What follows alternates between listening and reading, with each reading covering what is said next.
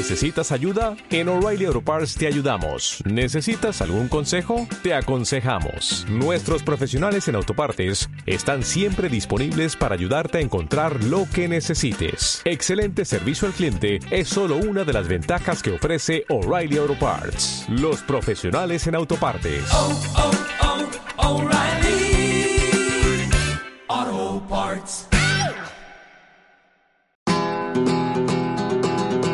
Les damos la bienvenida a Crónicas de San Pedro Alcántara.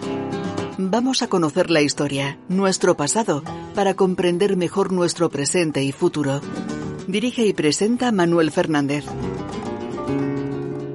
En el espacio de hoy, obreros y patronos a comienzos del siglo XX. Un texto adaptado del original, publicado en el blog rosaverde.com por el historiador José Luis Casado Bella Garza, al cual agradecemos su colaboración. A finales del siglo XIX y comienzos del XX, en la Costa del Sol occidental malagueña, es escaso el número de asociaciones que recogen la historia del movimiento obrero. El municipio de Marbella no es una excepción. Las causas hay que buscarlas, por un lado, en el peso demográfico del mismo, en relación con otros municipios de la provincia mucho más poblados, como es el caso de Ronda, Vélez Málaga o Antequera, además de la capital. Por otra parte, el número de industrias o explotaciones agrarias de gran magnitud eran pocas. La compañía minera Marbella Iron Ore y las colonias agrícolas de San Pedro Alcántara y El Ángel. Este débil tejido demográfico e industrial propiciaría que los patronos pudieran controlar a los trabajadores más combativos y poner freno, con los medios de represión puestos a su disposición por las autoridades locales y provinciales, a la formación y el funcionamiento de las asociaciones de clase. Para el caso de San Pedro Alcántara, la situación sería más difícil para las reivindicaciones obreras, los trabajadores que vivían en la colonia tenían la ventaja de un trabajo seguro y un salario fijo, pero al tratarse de una finca particular, cualquier acto de indisciplina podía acarrear no solo la pérdida del puesto de trabajo, sino también la expulsión del trabajador y su familia de la vivienda donde se alojaban y de todo el territorio de la colonia.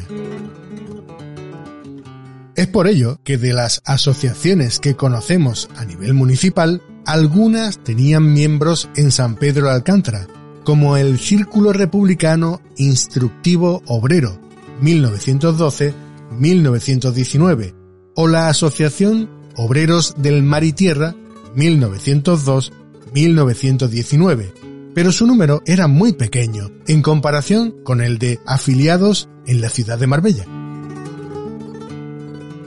Hay que aclarar que no se puede considerar sindicato de clase el sindicato agrario creado en agosto de 1931, una organización fomentada por la patronal, siguiendo el ejemplo de los sindicatos católicos que la jerarquía eclesiástica intentaba extender junto con los patronos por toda España, para contrarrestar el avance de las organizaciones anarquistas y socialistas. Además, la adquisición de la fábrica azucarera en 1903 por parte de la Sociedad General Azucarera de España y la totalidad de la finca en 1910 hizo que la colonia contase con un importante respaldo a nivel nacional, pues en el Consejo de Administración de la Sociedad General se sentaban juntos propietarios agrarios, financieros y políticos en un intercambio mutuo de influencias.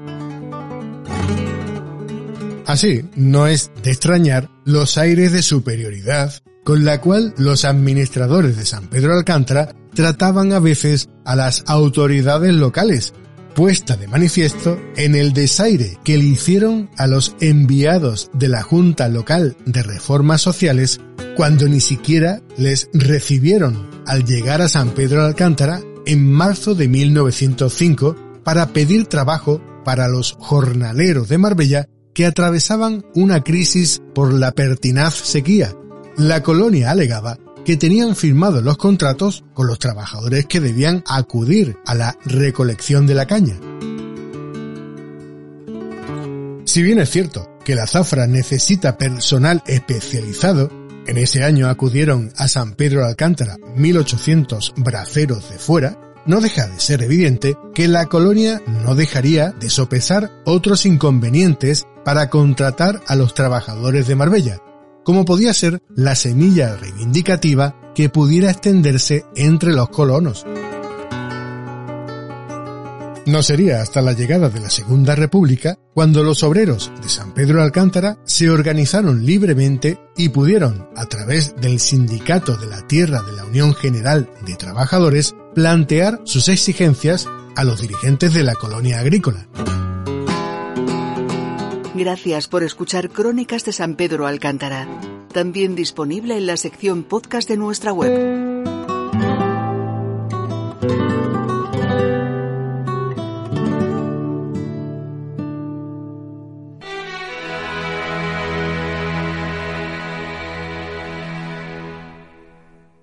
Dale más potencia a tu primavera con The Home Depot. Obtén una potencia similar a la de la gasolina para podar, recortar y soplar con el sistema OnePlus de 18 voltios de Ryobi desde solo 89 dólares.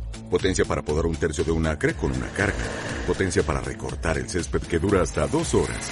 Y fuerza de soplado de 110 millas por hora. Todo con una batería intercambiable. Llévate el sistema inalámbrico OnePlus de 18 voltios de Ryobi. Solo en The Home Depot. Haces más. Logras más.